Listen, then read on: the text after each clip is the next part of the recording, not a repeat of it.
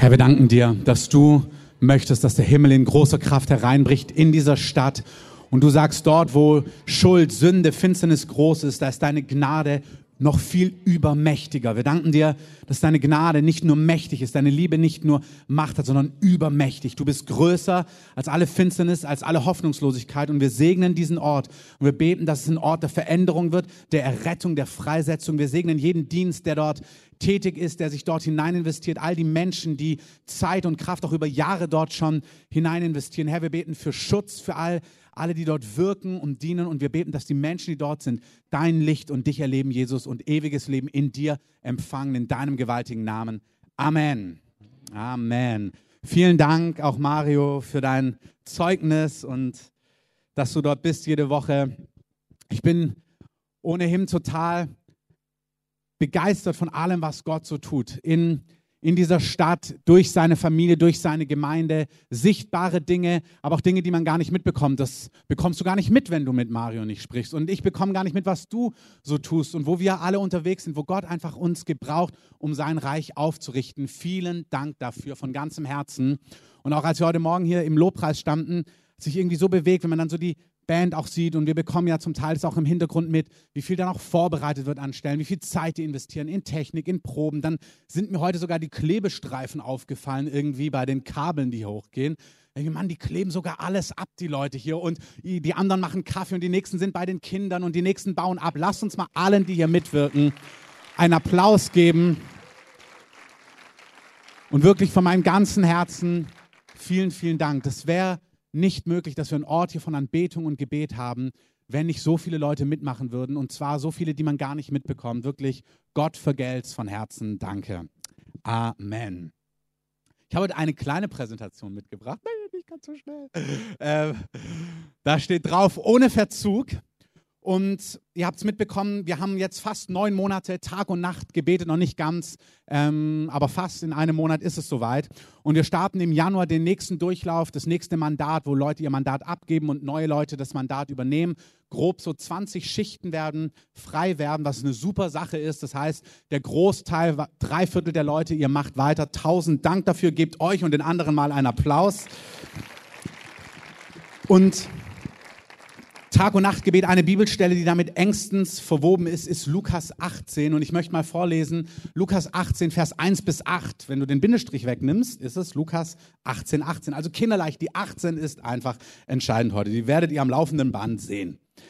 Ich lese vor, Jesus wollte seinen Jüngern zeigen, und ich lese mal heute nicht aus einer Elberfelder Übersetzung vor, sondern aus der neuen Genfer. Manchmal kennt man das, ich weiß nicht, was du für eine Bibelübersetzung hast, aber ich lese seit Jahren Elberfelder Übersetzung und manchmal ist es total gut, es aus einer anderen Übersetzung zu lesen, die eigentlich jetzt nur ein paar Worte ändert, aber dann doch nochmal das Ganze neu unterstreicht. Und da heißt es, Jesus wollte seinen Jüngern zeigen, dass sie unablässig beten sollten, ohne sich entmutigen zu lassen. Deshalb erzählte er ihnen folgendes Gleichnis.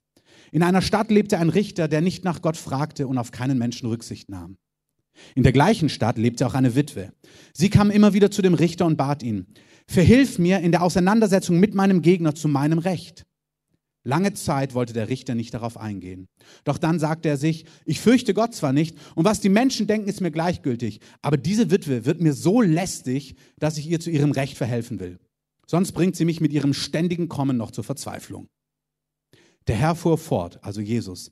Habt ihr darauf geachtet, was dieser Richter sagt, dem es überhaupt nicht um Gerechtigkeit geht?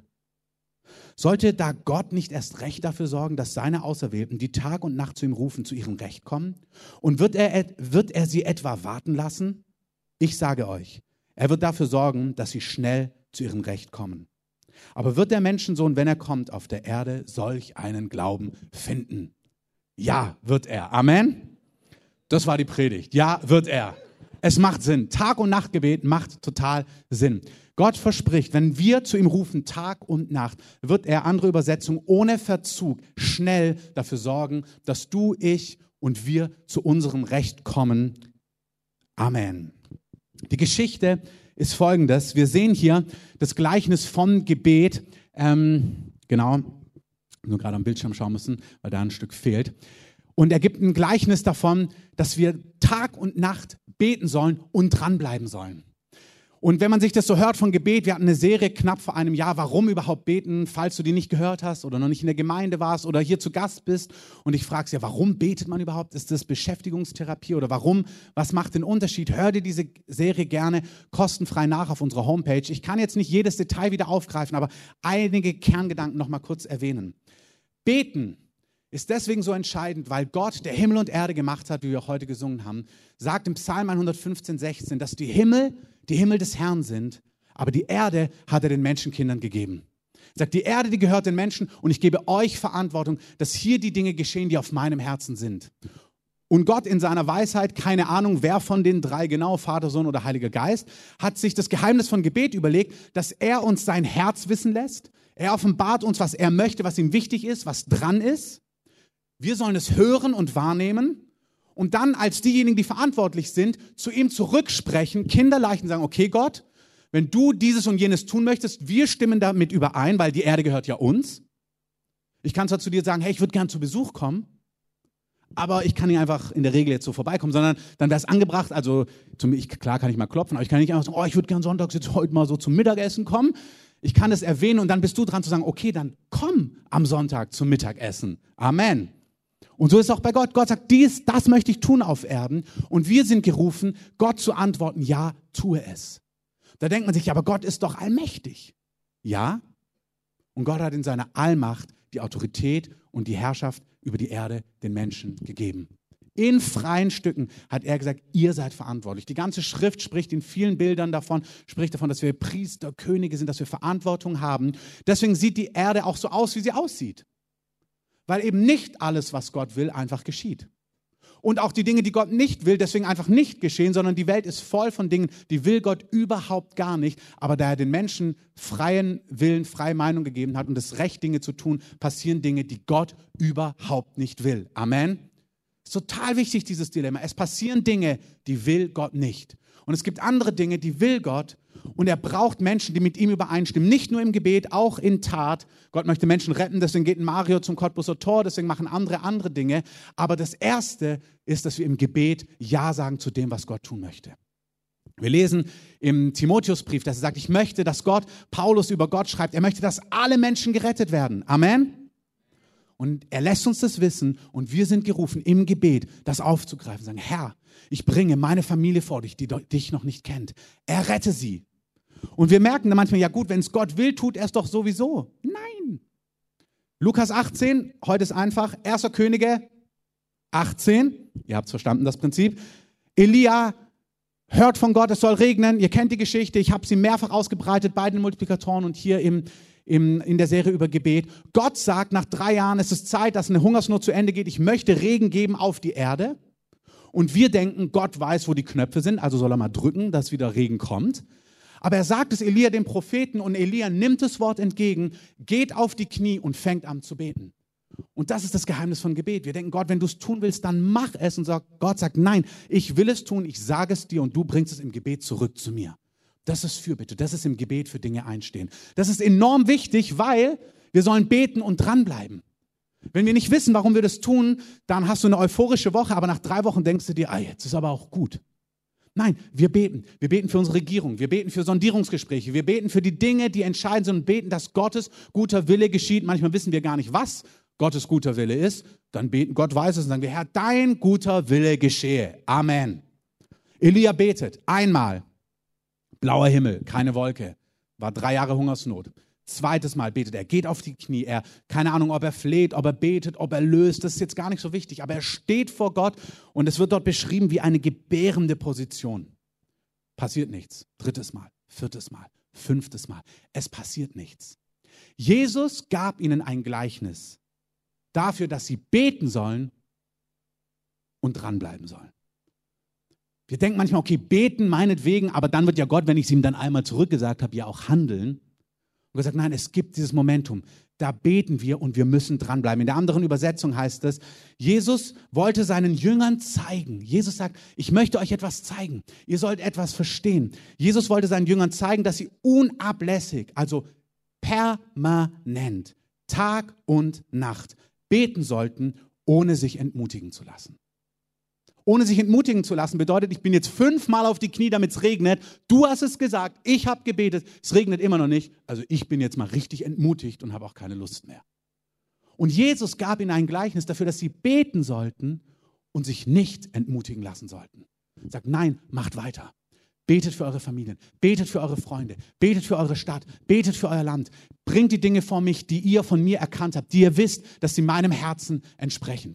Da merkt man schon, man muss wissen, was entspricht dem Herzen Gottes. Was ist auf Gottes Herz? Was ist Gott wichtig? Amen. Jesus gab ihnen ein Gleichnis, dass sie beten und nicht aufhören sollen, dass sie sich nicht entmutigen lassen sollen, dass sie dranbleiben sollen. Elia macht das Ganze fünfmal, sechsmal, siebenmal, nach dem siebten Mal endlich eine kleine Wolke und er weiß, Herr, jetzt hat's begonnen. Ich segne euch mit Augen des Glaubens. Manchmal sieht man noch nicht viel, aber man weiß, okay, jetzt hat's begonnen. Und selbst da, das heißt an anderer Stelle bei den Propheten, in Zeiten des Spätregens, betet für mehr Regen. Selbst dann hören wir nicht auf. Dann bleiben wir, Herr, mach mehr und mehr davon. Gib alles hinein, was du versprochen und was du verheißen hast. Amen.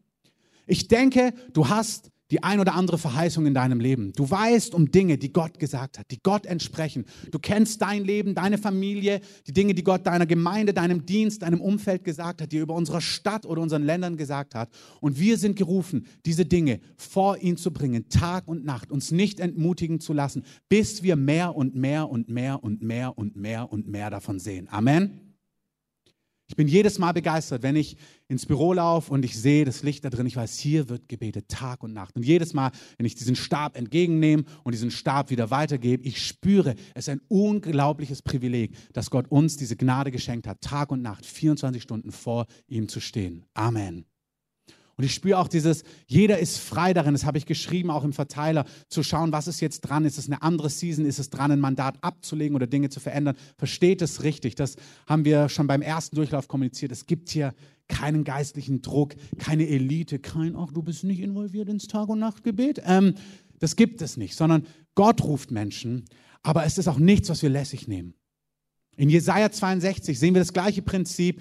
Ich erkläre es jetzt nicht im ganzen Kontext, aber da geht es um das, was Gott in Jerusalem tun möchte, in Israel. Gott hat einen souveränen Plan für dieses Volk, für dieses Land. Und diese Stadt Jerusalem wird die Stadt des großen Königs werden eines Tages. Jesus selber wird, der Mensch Jesus, der Sohn Davids, der ganz Gott und ganz Mensch ist, wird von Jerusalem aus die Völker regieren. Amen. Und in Jesaja 62, da lesen wir, auf deine Mauern Jerusalem habe ich Wächter bestellt. Den ganzen Tag und die ganze Nacht werden sie keinen Augenblick schweigen. Ihr, die ihr den Herrn erinnert, gönnt euch keine Ruhe und lasst ihm keine Ruhe, bis er Jerusalem wieder aufrichtet und bis er es zum Lobpreis macht auf Erden. Da ist ganz viel drin, das ist gar nicht das Thema, einfach nur ein paar Gedanken. Gott selber ruft Männer und Frauen auf die Mauern bildlich gesprochen, ins Gebet, in so ein Mandat hinein. Und wenn Gott dich hineingerufen hat, dann ist auch Gott, der sagen muss, und jetzt kannst du wieder runtersteigen. Und wenn Gott nichts sagt und er dich hochgerufen hat, dann bleibst du auf der Mauer. Amen. Auf der Mauer, auf der Mauer. Ähm, Lauer. Da sind die Beter und die Fürbitter und die Anbeter. Amen. Und die bleiben da, bis Gott sagt, dass sie runtergehen können. Und da ist das ganze Prinzip wieder drin. Erinnert den Herrn ja, als ob Gott dement wäre. Als ob Gott irgendwie die Sachen vergessen würde. Ah, was war mit Jerusalem nochmal? Gott weiß, um was er tun will, aber wir sind gerufen, ihm die Dinge vorzulegen, bis es geschehen ist. Tag und Nacht. Amen. Die Wahrheit ist, und das sehen wir in diesem Gleichnis, dass Jesus sagt, ihr müsst beten, ihr müsst dranbleiben, lasst euch nicht entmutigen. Und er vergleicht es mit einem ungerechten Richter. Ich meine, wenn ihr hineindenkt kurz in die Geschichte, er bringt es ja dann auf dieses Level, dass er sagt, ich bin nicht wie dieser ungerechte Richter. Ich habe euch Dinge zugesagt, ich habe euch Dinge versprochen. Es gibt Dinge, die sind in meinem Herzen. Dafür bin ich gestorben. Hey, Jesus ist gestorben für Errettung. Amen. Jesus ist gestorben für Versorgung. Es heißt, er wurde arm. Und dieses Wort, das kannst du umdrehen und suchen, wie du möchtest. Das kannst du nicht anders auslegen. Es ist materiell arm, damit wir reich würden in ihm. Das heißt nicht Willen für alle, Maseratis für alle, aber das heißt, dass in Gott mehr als genug ist für jedes gute Werk und du, deine Familie und alles um dich herum gut und gesegnet leben kann. Amen. Egal, ob du im ärmsten Land der Welt lebst oder im reichsten Land der Welt. Amen. Ich war in den ärmsten Ländern der Welt, in einigen von denen, gerade jetzt in Malawi. Das ist momentan das Land mit dem niedrigsten Pro-Kopf-Einkommen im Durchschnitt pro Person pro Jahr. Hey, die Männer und Frauen, die Gott lieben und sich an Gott anschließen, für die sind alle Dinge möglich, egal wo sie herkommen. Amen. Unser Gott ist ein treuer Gott. Gott hat nicht nur für Rettung, für Versorgung den Preis bezahlt. Herr Jesus ist gestorben am Kreuz und seine Striemen sind uns zur Heilung geworden. Er sagt, ich will, dass ihr gesund seid. Heilung ist mein Erbteil für euch. Heilung ist Erbteil für die Kinder Gottes. Wenn ihr Jesus anschaut und seinen Dienst, wer ihn sieht, sieht den, der ihn gesandt hat. Und jeder, der zu Jesus kam für Heilung, ihr wisst es, jeder, der kam, jeder, jeder, jeder Einzelne, der zu Jesus kam und gesagt hat, mach mich gesund, heile mich, was auch immer. Manchmal gab es eine kurze Diskussion, aber wenn die Person sich hat nicht entmutigen lassen und die haben sich nicht entmutigen lassen, die auf ihn zugekommen sind, dann sind die gesund weggegangen. Jeder Einzelne. Amen. Und Jesus sagt, hey, das ist nicht nur mein Herz, ich habe dafür bezahlt. Wenn ich eine Kinokarte kaufe und sie dir gebe, dann ist sie bezahlt. Es ist dein Recht, sie anzuwenden. Jesus hat für Heilung bezahlt. Seine Striemen sind dir zur Heilung geworden. Amen. Körperliche Heilung, emotionale Heilung, Heilung für deine Familie, Heilung für deine Ehe, Heilung für deine Kinder, Heilung für unsere Städte, Heilung für unsere Nation, Heilung für katastrophale Umstände, egal wie sie sind. Gott ist ein Gott der Wiederherstellung. Und die Wahrheit ist, dass es Dinge gibt, die hat Jesus bezahlt, die sind in seinem Herzen, die will er, aber sie passieren noch nicht. Jesus aber gab ihnen ein Gleichnis dafür, dass sie beten sollten und sich nicht entmutigen lassen sollen. Sie sagen, Gott, da gibt es Dinge, die hast du mir versprochen, die hast du in deinem Wort versprochen, die hast du unserer Stadt versprochen, meiner Familie, meinem Haus, wie auch immer, meinen Kindern, und sie passieren noch nicht. Sie sind noch nicht da. Es regnet immer noch nicht, obwohl du gesagt hast, dass es regnen soll. Du hast gesagt, es soll regnen, aber es regnet nicht. Er gab ihnen ein Gleichnis dafür, dass sie beten sollten und nicht aufhören sollen, sondern dranbleiben sollen. Warum also, wenn Gott die Dinge will, passieren sie manchmal nicht so, wie wir es uns wünschten, in den Abfolgen, in den Zeitläufen? Die gesamte Heilige Schrift zeigt uns, dass unser Leben im Kontext eines geistlichen Kampfes stattfindet. Gott ist nicht der ungerechte Richter, der völlig gelangweilt sich denkt, Mann, text mich nicht zu, Gott ist der perfekte Vater, die Barmherzigkeit, die Liebe in Person. Amen. Gott ist die Liebe. Er weiß, was er will. Es liegt nicht an ihm. Gott will, dass sein Wille auf Erden geschieht. Deswegen sagt er, betet wie im Himmel, so auch auf Erden. So wie die Dinge dort sind, so sollen sie auch hier sein. Aber wir sind in einer geistlichen Auseinandersetzung. Nicht alles, was Gott will, geschieht automatisch. Und wir sind auch nicht in einem neutralen Raum, sondern es gibt eine reale, unsichtbare geistliche Welt. Und der Epheserbrief Paulus lässt uns wissen, dass unser Kampf nicht gegen Fleisch und Blut ist. Wir kämpfen nicht gegen Menschen. Amen. Auch nicht gegen Menschen, die so anders sind als du, ganz andere Dinge glauben, ganz andere Dinge propagieren. Egal, unser Kampf ist nicht gegen Menschen. Amen. Unser Kampf ist auch nicht gegen Gott. Sondern nicht, dass wir Gott irgendwie den Arm verbiegen müssen und sagen, ey, jetzt komm mal, heil doch jetzt endlich mal. Und dann manchmal fast denken, wir hätten mehr Mitleid als Gott. Und wären barmherziger als Gott. Dann legen wir ihm so die Situation hin und sagen, guck mal, wie viel die Person investiert hat. Vielleicht könntest du auch mal jetzt heilen. Der hat immer aufgebaut und so weiter und so fort. Wir überreden nicht Gott. Und unser Kampf ist auch nicht gegen Gott. Unser Kampf ist auch nicht gegen Menschen. Wir kämpfen gegen unsichtbare Realitäten, die sich gegen den Willen Gottes aufbäumen. Wir lesen im Epheser 6, wo er das beschreibt. Unser Kampf ist nicht gegen Fleisch und Blut. Und dann beschreibt er Hierarchien in der unsichtbaren Welt, dämonische Realitäten über der ganzen Erde, wo er sagt, da sind Weltbeherrscher in den himmlischen Welten, die die Erde beherrschen. Wie gesagt, jede Regierung der Welt.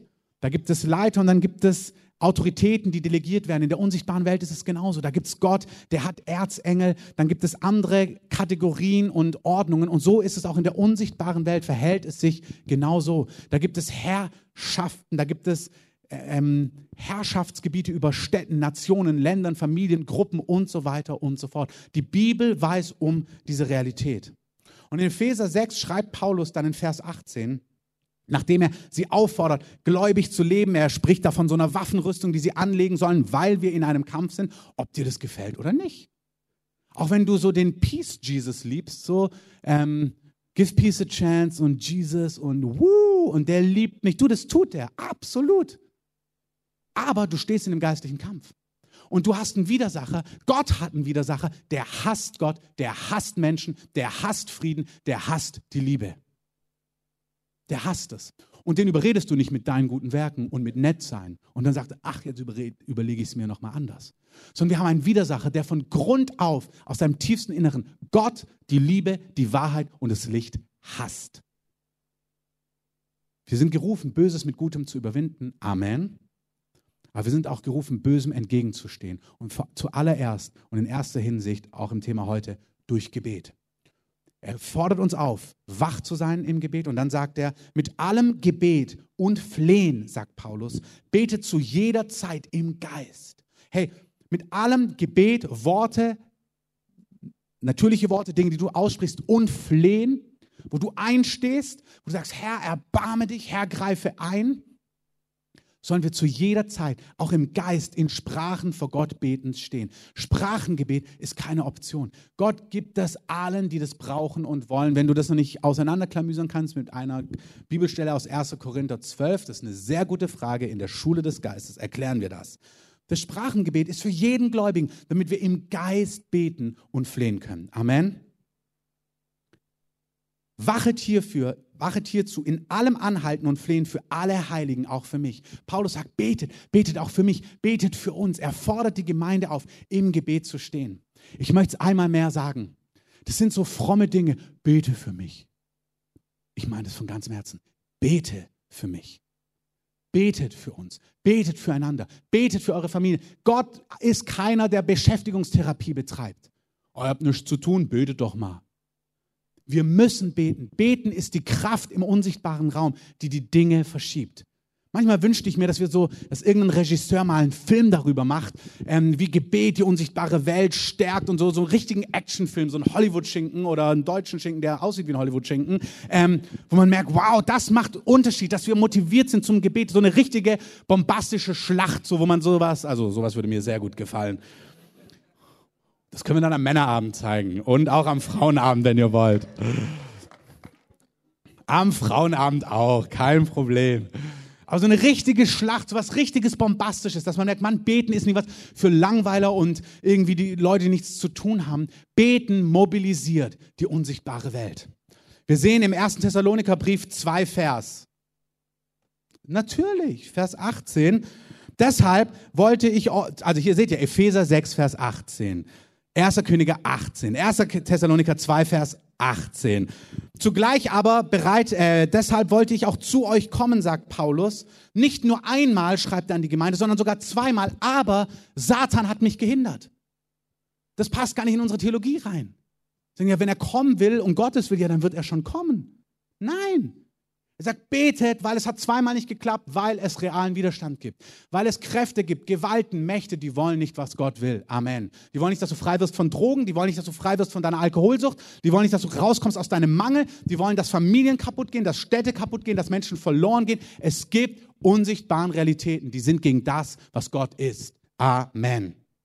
In Philemon, da gibt es keine Kapitel, nur Verse, 18 plus 4, also ihr seht auch hier 18, ähm, also Vers 22, da heißt es, bereitet mir eine Herberge, denn ich hoffe, dass ich durch eure Gebete euch werde geschenkt werden.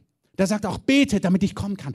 Ringt im Gebet, bewegt die Dinge im Raum des Geistes.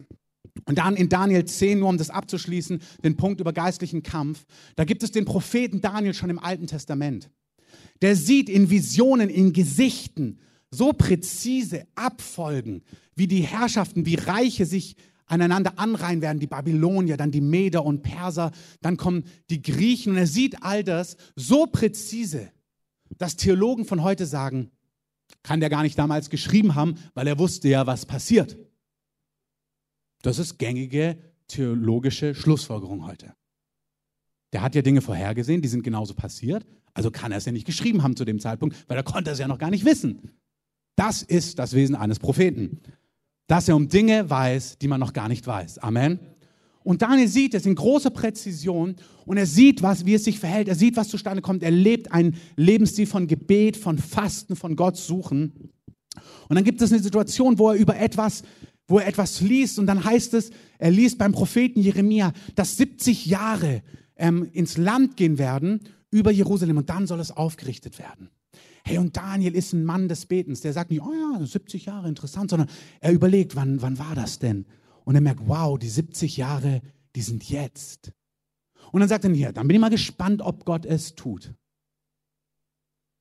Sondern dann nimmt er, was Gott gesagt hat und rollt die Schriftrollen auf und sagt, Gott, du hast durch dein Wort gesagt, dass nach 70 Jahren dieses und jenes geschehen und passieren soll. Und er fängt an, vor Gott zu stehen und sagt, Gott, führe aus, was du gesagt hast. Hey, es gibt Worte über unsere Stadt, über unserem Land, über deine Familie, in deinem Leben, Dinge, die Gott versprochen hat, prophetisch oder durch sein Wort. Und wir sind gerufen, nicht zu sagen, na, gucken wir mal, ob es ein richtiger Prophet war, ob es passiert, sondern wir sind gerufen zu sagen, es war von Gott, ich nehme es in Anspruch. Es soll geschehen. Ich glaube dir, führe aus, was du gesagt hast. Amen.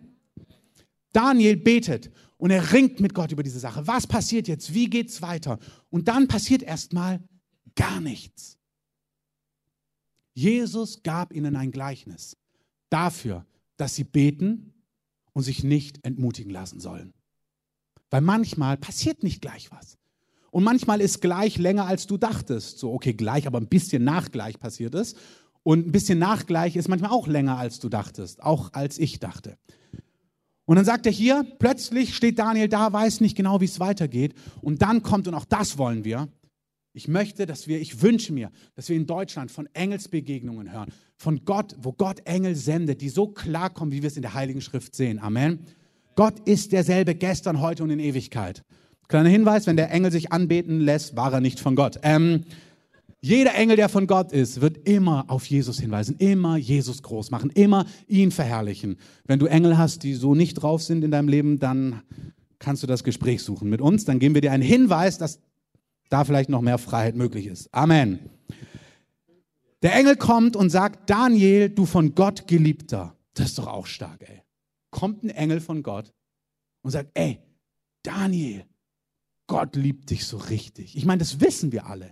Das sagt ja die Heilige Schrift. Das bezeugt uns ja der Heilige Geist in uns, was wirklich noch mächtiger ist, wie wenn es dir ein Engel sagt. Amen. Wir denken dann manchmal, ja, aber es ist trotzdem sehr stark, wenn es ein Engel dir sagt. Amen. Merk auf die Worte, die ich mit dir rede und richte dich auf. Denn ich bin zu dir gesandt und als er dies mit mir redete, richtete ich mich zitternd auf. Also er ist bewegt, da steht ein Engel vor ihm. Und er sprach zu mir, fürchte dich nicht, Daniel. Denn von dem ersten Tage an, als du von Herzen begehrtest zu verstehen und anfingst, dich zu demütigen vor deinem Gott, also mit Gott gesprochen hast über diese Sachen, Gott gesucht hast, mit Gott gerungen hast, vom ersten Tag an wurden deine Worte erhört. Gott hat sofort gehört. Gott hat gehört, als du angefangen hast, für deine Familie zu beten. Gott hat gehört, als du deine Ehe vor ihn gebracht hast. Gott hat es gesehen, wo du eine Not hast, finanziell oder mit Krankheit in deinem Umfeld. Gott hat es gehört vom ersten Tag an. Gott hört, wenn wir zu ihm beten. Amen. Gott hört es. Gott hört, wenn Nationen zu ihm schreien. Gott hat Ägypten, hat die Israeliten in Ägypten gehört. Manchmal sind seine Zeitläufe tatsächlich für mein Gefühl zu lang. Wirklich. Gott hört, die Schreie aus den Arbeitslagern in Nordkorea. Gott hört das und Gott handelt. Und ich sage euch eins, das ist jetzt kein politisches Thema, aber die Lösungen Gottes sind manchmal nicht nur, dass so eine Peace Colony da reinläuft und irgendwie Frieden macht. Deutschland wurde nicht von der Heilsarmee befreit. Ein Ohr an der Stelle, das ist für manche ganz wichtig. Gott ist kein Gott des Krieges. Gott ist die Liebe. Aber manche Dinge, wenn Gott Regierungen stürzt, Dinge verändert, das läuft manchmal nicht nur mit einem Fähnchen und einem Banner und einer Gitarre. Aber wir sehen in unserem Land, dass Kerzen und Gebete und Gitarren auch ohne Gewalt ein ganzes Regime zum Einbruch gebracht hat. Und das ist wichtig. Es ist beides möglich. Wir können nicht stolpern. Hey, Alliierte sind in unser Land gekommen und haben unser Land befreit von Tyrannei. Da haben Menschen ihr Leben gegeben. Und dann sehen wir aber nach 40 Jahren, wo eine Zeit erfüllt war, wo Beter in diesem Land gebetet, gefastet und geglaubt haben, wo in einer Nacht einfach was beendet war. Unsere erste Richtung ist, wir beten, wir beten, wir beten, wir beten, wir beten. Aber hey, es gibt Regime in dieser Welt, die sind so böse. Und wenn da jemand kommt und jemanden ersetzt, ist das nicht unbedingt falsch. Beten wir, dass Gottes guter Wille geschieht, auch in solchen Nationen und Ländern. Von dem ersten Tag, wo du gebetet hast, hab Gott dich gehört. Und dann sagt der Engel, und ich wollte kommen um deiner Worte willen. Also Gott hat es gehört, Gott wollte regieren, Gott hat mich gesandt, ich war auf dem Weg, sagt der Engel, aber, sagt er jetzt, der Engelsfürst des Königreichs Persien hat mir 21 Tage widerstanden. Also er sagt, ich wollte kommen, aber ein anderer Engel von, eine unsichtbare Macht stand mir im Wege. Ich wollte etwas tun, was Gott will, aber im geistlichen Raum gab es einen Kampf. Und ich konnte nicht das tun, was Gott eigentlich tun wollte. Gottes Antworten, Gottes Lösung, Gottes Heilung, Gottes Wiederherstellung, Gottes Befreiung sollte kommen, aber es kam nicht unmittelbar. Aber der Engelfürst des Königreichs Persien hat mir 21 Tage widerstanden. Und siehe, Michael, ist ein Erzengel, einer der ersten unter den Engelsfürsten, kam mir zu Hilfe. Und ich überließ ihm den Kampf mit dem Engelfürsten des Königreichs Persien. Das ist fantastisch. Da lesen wir mal so einen ganz kurzen Mini-Ausschnitt, wo wir wenig in der Schrift von lesen. Dass er kämpft und er hat nicht genug Kraft und dann kommt ein anderer Engel dazu, der übernimmt es, also kann er gehen. Das wirkt so irdisch. Also als ob es wirklich einen Kampf gibt. Als Gott, Gott wirklich nicht einfach nur so machen kann, sondern Dinge tatsächlich in Auseinandersetzungen sind. Und wenn der kämpft dann und nicht eine Überhand gewinnt, dann kann er auch nicht weg und das nicht tun. Hey, das ist ein Ausschnitt. Wir können da die Theologie nicht größer machen und lauter Details hinzufügen, von der uns der Heilige Schrift nicht die Heilige Schrift uns nicht sagt. Aber wir sollen doch ein Verständnis bekommen. Hey, wir stehen in einer geistlichen Auseinandersetzung. Amen. Jesus aber gab ihnen ein Gleichnis dafür, dass sie beten sollten, weil Gottes Wille eben nicht einfach geschieht und dranbleiben sollten und sich nicht entmutigen lassen sollen, weil wir real in einem Kampf sind und Dinge manchmal brauchen, bis sie durchbrechen und zustande kommen. Amen. Nun aber komme ich, um dir Bericht zu geben und er gibt ihm Dinge, wie es deinem Volk ergehen wird am Ende der Tage. Dieses Gesicht gilt für ferne Zeit. Und jetzt sagt der, der Engel, und jetzt muss ich wieder gehen, also hey, hier ist die Botschaft, und jetzt muss ich wieder los, um mit dem Engelsfürst von Persien weiterzukämpfen. Und wenn ich das hinter mich gebracht habe, Vers 20, siehe, dann kommt der nächste Fürst, das ist dann der Fürst von Griechenland, was tatsächlich das nächste Reich ist, was das Reich von Medien, Persien übernimmt, wo du siehst, wow, Königreichsabfolgen haben hier zutiefst was mit geistlichem Kampf und Gebet und Ringen und Fasten zu tun. Amen. Beten wir für unsere Regierung. Beten wir, dass die richtigen Koalitionen kommen. Beten wir, dass die richtigen Dinge geschehen, die Gott tun möchte. Es liegt in unserer Verantwortung. Amen. Schließen wir es ab. Ihr dürft gerne mit nach vorne kommen. Also Andreas, ich weiß nicht, ob ihr in der Nähe seid, aber wenn du hier bist, komm noch mal an die Gitarre. Ah ja. Jesus gibt uns dieses Gleichnis, um uns an diese Realität zu erinnern. Und schau mal, das Gleichnis, er könnte auch sagen, er hätte auch von sich sprechen können als guter, gerechter Gott, zu dem wir beten. Aber das ist nicht, was er tut. Er sagt nicht, hey, bete zu mir, ich höre euch sowieso, sondern er nimmt ein Gleichnis und sagt, guck mal, selbst ein ungerechter Richter, der sich überhaupt nicht kümmert, der denkt sich irgendwann, ey, wenn du so viel mich zuquatschst, dann mach ich's. Der hat gar kein Herz, der hat keine Barmherzigkeit, der hat keine Leidenschaft, nichts. Er sagt, der Typ hat überhaupt kein Interesse daran, dir zu helfen. Selbst der wird reagieren, wenn du Tag und Nacht vor ihm bist und klopfst und sagst, mach was, mach was, mach was. Amen. Wie viel mehr wird Gott reagieren, wenn wir zu ihm sprechen, der tun möchte, was dein Recht ist. Amen. Das Bild, was hier verwendet wird, ist eine Witwe.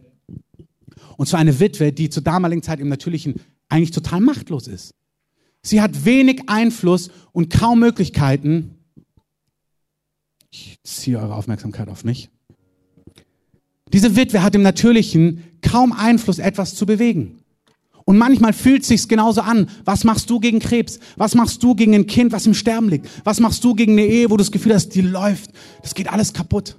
Was machst du gegen einen Verwandten, der so stolz ist und von Gott gar nichts wissen will und immer diskutiert und so clever und schlau ist, dass er dir erklärt, warum das alles falsch ist und das versteckte Evangelium, was jetzt gefunden worden ist, ja beweist, dass Jesus definitiv nicht der Messias ist, sondern eine Affäre mit so und so hatte. Da fühlen wir uns manchmal machtlos und denken, ich weiß gar nicht, was ich tun soll. Dieses Bild gebraucht Jesus. Sagt diese Witwe, die im Natürlichen machtlos ist, chancenlos ist, die ihr Recht von alleine niemals durchsetzen kann. Diese Witwe hat sich entschieden, ich werde reden, bis mein Recht ausgeführt wird. Und sie kommt zu diesem König oder zu diesem Richter bei Tag und bei Nacht. Übertrage das auf deine Situation. Es gibt Situationen für unser Land, für unsere Stadt, für dein Leben mit Gesundheit. Hey, als auf der Herfahrt haben wir darüber gesprochen, über Situationen, wo wir dieses Jahr zwei Personen aus unserer Mitte, die gestorben sind, unterschiedliche Umstände, wo Dinge nicht so gelaufen sind, wie sie hätten laufen sollen. Und wo Gott sagt, da könnt ihr nicht stehen bleiben und auch nicht zweifeln daran, wer Gott ist, sondern ihr seid gerufen, vor Gott zu stehen und das Recht einzuklagen, was Gott in seinem Wort verheißen hat wo wir vor Gott stehen und sagen, Herr, führe dein Wort aus. Herr, bring zustande, was du in deinem Wort erklärt hast. Wo wir einstehen für Dinge, die wir noch nicht sehen, für Familien, für Umstände, für Notsituationen, wo wir sagen, Herr, führe dein Wort aus. Und Jesus gibt uns diese Verheißung. Und er sagt, wenn wir das tun, hier, das sind Beispiele, Familie, Ehe, Finanzen, Errettung, Gesundheit, Verfolgung, was auch immer. Der unbarmherzige Richter, der handelt schon. Er sagt, dein Vater im Himmel, der ist weder gelangweilt, noch passiv, noch gleichgültig, noch desinteressiert. Wir haben heute über die Liebe Gottes gesungen. Die ist nicht passiv. Die ist nicht disengaged, irgendwie so, ach, nicht wirklich dabei. Gottes Herz bricht mehr, als dein und mein Herz jemals brechen könnte. Wir kommen mit gutem Gewissen zu unserem Vater im Himmel, der unser Gebet hört, der will, dass Gutes und Recht geschieht.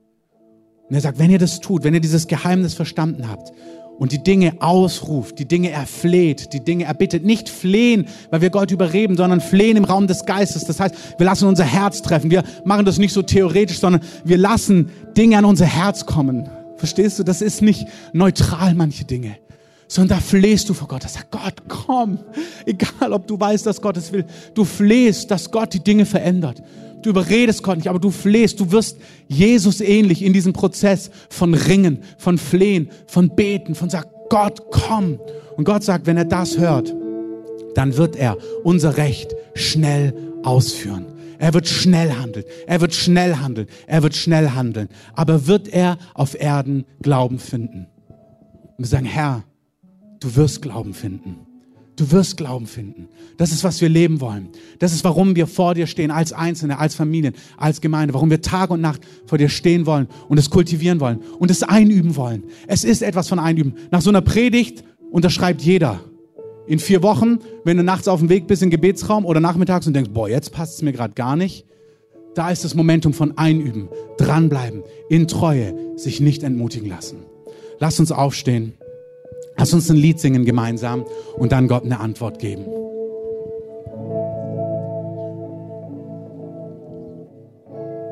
Du liebst mich,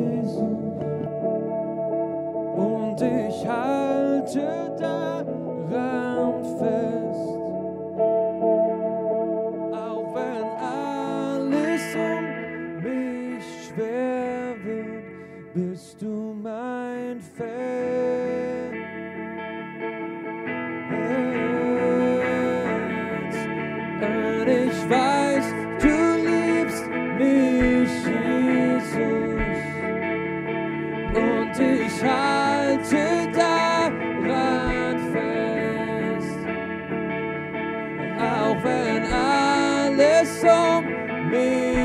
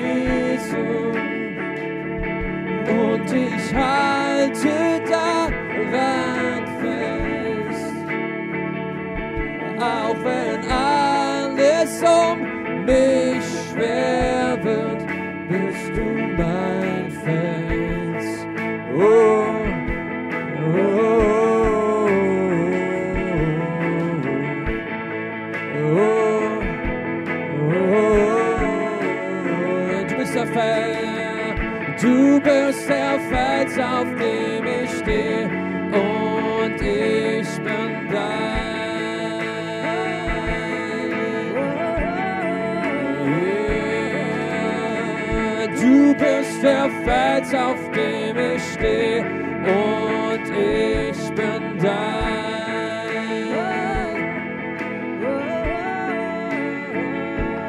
Oh, du bist der Fels, auf dem ich stehe und ich bin dein.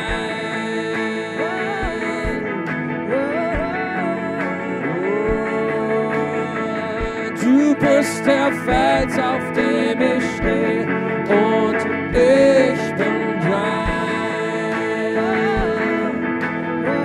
Denn ich weiß, du liebst mich, denn ich weiß, du liebst mich, Jesus. Und ich halte daran fest, auch wenn alles um mich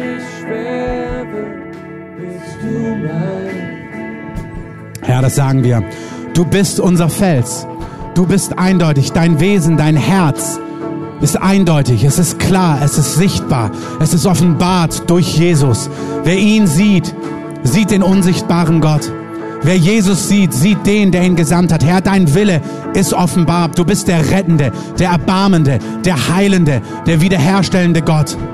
Und Herr, wir danken dir, dass wir auf diesem Felsen stehen und dass wir auf diesem Felsen Autorität übernehmen können und dafür sorgen dürfen, dass dein Wille geschieht, wie im Himmel, so auch auf Erden. Herr, wir danken dir für dieses Privileg von Tag- und Nachtgebet in diesem Land, aber auch in unserer Stadt. Wir danken dir für alle, die beten, all die anderen Initiativen, all die Gemeinden, alle, die in dieser Stadt vor dir stehen, bei Tag und bei Nacht, seit Jahren und seit Jahrzehnten. Wir danken dir, dass du diese Stadt mit Gebet füllst. Wir danken dir, dass Gebet zustande bringt, was du tun möchtest. Und wir danken dir, dass Gebet erhält, was du tun möchtest. Jesus, ich danke dir, dass du, Heiliger Geist, den Geist des Glaubens ganz neu in unser Herz gibst. Wenn du müde geworden bist, empfange. Empfange neue Vision, neue Frische, neue Perspektive, warum du betest, warum du vor Gott stehst, warum wir diese Dinge tun. Für dein persönliches Leben, aber auch für uns als Gemeinde. Wenn du spürst, was das Tag- und Nachtgebet angeht, wir werden diese Woche die Schichten rumschreiben. Wenn du merkst, ich möchte Teil davon sein und diese Dinge erfüllst, einfach ein Votum, falls du in keiner Hauskirche bist, aber Teil dieser Gemeinde bist, Multiplikatorenkurs gemacht hast und keine Hauskirche bist, aber irgendein Leiter dich kennt, das reicht auch. Dass jemand dich kennt, sagt, ja, kein Problem, du kannst hier gerne Verantwortung übernehmen. Wenn du spürst, das bist du, wenn diese Woche die Schichten rumgeschickt werden, greif zu, sag, ich möchte Teil davon sein. Auch ihr, die ihr vielleicht merkt, ihr seid ausgestiegen, vielleicht merkt ihr, nein, ich mache doch weiter. Ich möchte das weitertragen, ich möchte weiter vorwärts gehen. Gott hat diese Arbeit geboren, er wird sie erhalten, ich mache mir da keine Sorgen. Aber ich segne diese Arbeit in unserer Mitte, dass jeder involviert ist, der involviert sein soll, in dem Maß, wie es, gut ist. Danke für all die Springer, danke für alle die, die die Lücken gefüllt haben über das ganze Jahr. Danke, dass du uns stärkst. Danke, dass du uns neu aufrichtest. Danke, dass du neues Feuer in unser Innerstes gibst für Gebet, neue Leidenschaft. Danke für den Geist des Gebets. Wirklich empfange, der Heilige Geist. Sag ich, lege den Geist des Gebets, des Flehens, des Ringens, des Harrens auf dich. Den Geist des Glaubens, den Geist, der vor Gott steht. Wir bleiben nicht bei Gebet stehen. All das hat immer Auswirkungen. Aber es beginnt auf den Knien und es endet auf den Knien. Und in der Mitte ist all das Praktische, was wir dann tun, was der Herr uns sagt. Jesus, dein Vorbild, war ein Mann des Gebets. Er hat sich zurückgezogen. Er war vor dem Herrn, hat ihn angebetet, hat empfangen, hat von ihm bekommen, wurde getröstet, wurde gestärkt und dann hat er gefleht und Dinge im Raum des Geistes freigesetzt. Danke, Herr, dass du das Gleiche in uns tust. Ich möchte noch zwei, drei Punkte nur ausrufen. Männer und Frauen des Gebets sind Männer und Frauen des Glaubens wie Josua. Josua blieb im Zelt der Begegnung, als Mose rausging, in der Gegenwart Gottes. Und er hatte Augen des Glaubens, als es darum ging, das Land einzunehmen. Jesus war ein Mann des Glaubens, der Vision und Perspektive hatte. Augen des Glaubens, weil er ein Mann der Gegenwart Gottes war. Tag- und Nachtgebet, ja, ist Fürbitte und Flehen, aber es ist total in der Gegenwart Gottes stehen. Ein Anbeter zu sein, die Herrlichkeit Gottes zu besingen und von ihm zu trinken, von ihm zu empfangen. Tag- und Nachtgebet ist die Realität, Männer und Frauen des Glaubens zu sein. Wer in der Gegenwart Gottes steht, wird niemals bleiben, wie er ist. Eine Gemeinde, die Tag und Nacht betet, ist eine Gemeinde, die transformiert wird von innen heraus. Wir werden in sein Abbild verwandelt, wenn wir seine Herrlichkeit sehen. Wer vor Gott steht, beständig, ob das im Gebetsraum ist oder für dich persönlich als Mutter oder als Geschäftsmann, der eine 50-Stunden-Woche hat, ein Lebensstil von Gebet und Anbetung und vor Gott sein transformiert dich und verwandelt dich in sein Abbild. Seine Lasten werden zu deinen Lasten. Sein Herzschlag wird zu deinem Herzschlag. Du wirst ein Mann und eine Frau des Erbarmens, des Flehens, der Heiligkeit, der Entschiedenheit. Ich segne dich, dass dieser Prozess dich verändert und dich segnet. Wer vor Jesus steht und diesen Zerbruch erlebt, über diese Welt, die zerbrochen ist, wird jemand sein, der immer mehr mit dem Heiligen Geist einstimmt in den Ruf, komm, Herr Jesus, komm. Wenn wir sein Herz spüren, bleiben wir nicht stehen, sondern dieser Ruf, Jesus, komm, dass wir das Kommen Jesu begehren, seine Rückkehr, seinen An den, den Antritt seiner Herrschaft, das Besteigen, dass er den Thron besteigt, dass Jerusalem zum Lobpreis der Völker wird. Das ist nicht Theorie, das wird Fleisch in Fleisch und Blut übergehen. Wir sagen, Jesus, komm, tritt deine Herrschaft an, schaffe Gerechtigkeit auf Erden. Komm und bring Gerechtigkeit in den Völkern, da wo Ungerechtigkeit ist. Du wirst nicht gleichgültig bleiben. In den letzten Wochen ist mir oft so gegangen, dass ich gebetet habe für etwas und plötzlich kommen die Tränen über mich. Das sind nicht meine Gefühle, das sind die Erbarmungen des Heiligen Geistes, wo wir im Flehen vor Gott stehen und einen Dienst machen, den die Welt niemals bezahlen kann und ihn auch nicht versteht. Aber der Lohn hat bei Gott. Fürbitte, Gebet hat Lohn bei Gott.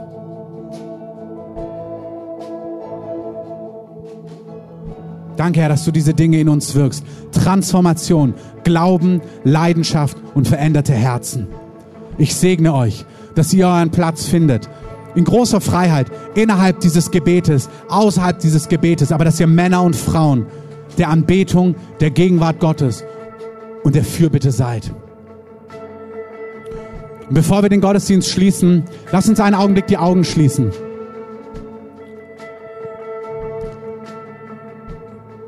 Wenn man an so einen Ort kommt, in den Gottesdienst und von Gott hört und seine Gegenwart spürt, dann macht es etwas mit einem. Vielleicht bist du hier zu Gast, vielleicht warst du schon mehrfach hier. Vielleicht hast du von Gott gehört, vielleicht kennst du die Geschichten von früher oder vom Weihnachtsgottesdienst. Vielleicht kennst du es auch ganz genau. Das, was Gebet angeht, geht auch unser eigenes Leben an. Gott tut die Dinge nicht einfach. Gott ist ein Gott, der rettet. Gott ist ein Gott, der ewiges Leben schenkt. Gott ist ein Gott, der Sünden vergibt. Und zwar immer dann, wenn wir mit ihm reden und sagen, das wollen wir. Ich will das. Wenn du heute hier bist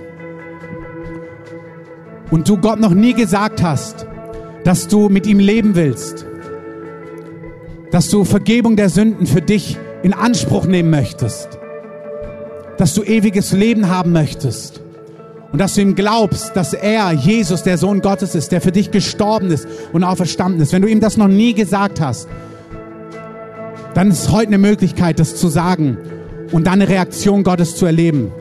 Jesus sagt, wer das spricht, wer ihn anruft, der wird gerettet werden, der wird von neuem geboren und er bekommt ein neues Leben. Und wir schließen alle unsere Augen. Diese Frage geht an dich. Brauchst du nicht fürchten, was andere Leute denken. Aber wenn du das noch nie gesagt hast, wenn du dem noch nie Ausdruck verliehen hast, dann heb doch einfach mal kurz deine Hand und sag, Jesus, ich will das. Rette mich. Vielen Dank. Wenn du das bist, heb einfach mal deine Hand und sag, Jesus, rette mich. Vergib mir meine Schuld. Mach mein Leben neu. Wenn du hier bist, streck Jesus deine Hand entgegen. Sag, Jesus, mach mein Leben neu. Jesus, rette mich. Jesus, erbarme dich meiner. Ich warte noch einen Augenblick, wenn jemand hier ist und du das spürst in deinem Herzen. Lass es nicht an dir vorbeigehen, sondern sag, hier bin ich. Rette mich. Vielen Dank. Streck einfach Jesus deine Hand entgegen.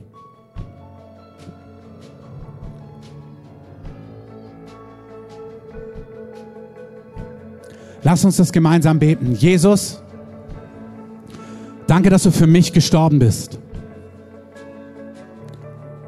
Danke, dass du meine Sünden vergibst. Vergib mir. Mach mein Leben neu. Ich will zu dir gehören. Ich will auf deinen Wegen gehen. Finsternis will ich hinter mir lassen. Lehre mich und zeige mir, was dir wichtig ist. Jesus, ich glaube, dass du gestorben bist und dass du auferstanden bist. Ich glaube, dass du lebst und ich ergreife deine Hand. Sei mein Herr und mein Retter. Amen. Lass uns Jesus doch mal einen Applaus geben. Sagen, Jesus, wir lieben dich. Wir lieben deine rettende Gnade. Wir lieben deine Barmherzigkeit. Amen. Wir schicken diese Woche die Schichten rum für die, die teilhaben wollen, die einsteigen wollen, die mehr übernehmen wollen. Auch das ist total möglich. Und jetzt zum Abschluss des Gottesdienstes bieten wir hier vorne Gebet an. Die Beter können gerne nach vorne kommen. Wenn du eine Not hast, wenn du Gebet brauchst, wenn du dein Leben gerade Jesus gegeben hast, wenn du Sprachengebet möchtest, wenn du Heilung brauchst, auch die Worte mit der Leber oder der Niere, komm gerne nach vorne, empfang Gebet. Wir wollen dich segnen. Ihr anderen, ihr dürft gerne hier sitzen bleiben. Hier drin bleiben wir in der Atmosphäre von Anbetung und Gebet. Draußen könnt ihr alle Fragen stellen, da gibt es Kaffee und Tee. Und ich segne euch einfach mit Gottes Schutz, mit Gottes Segen. Böses soll euch nicht nahen. Finsternis soll fernbleiben von euch. Und ich segne euch, dass ihr das Geheimnis von Gebet ergründet immer mehr und dass ihr euch nicht entmutigen lasst, sondern dass das, das, das Flehen, das Dranbleiben immer stärker wird in euch, in Jesu gewaltigen Namen. Amen.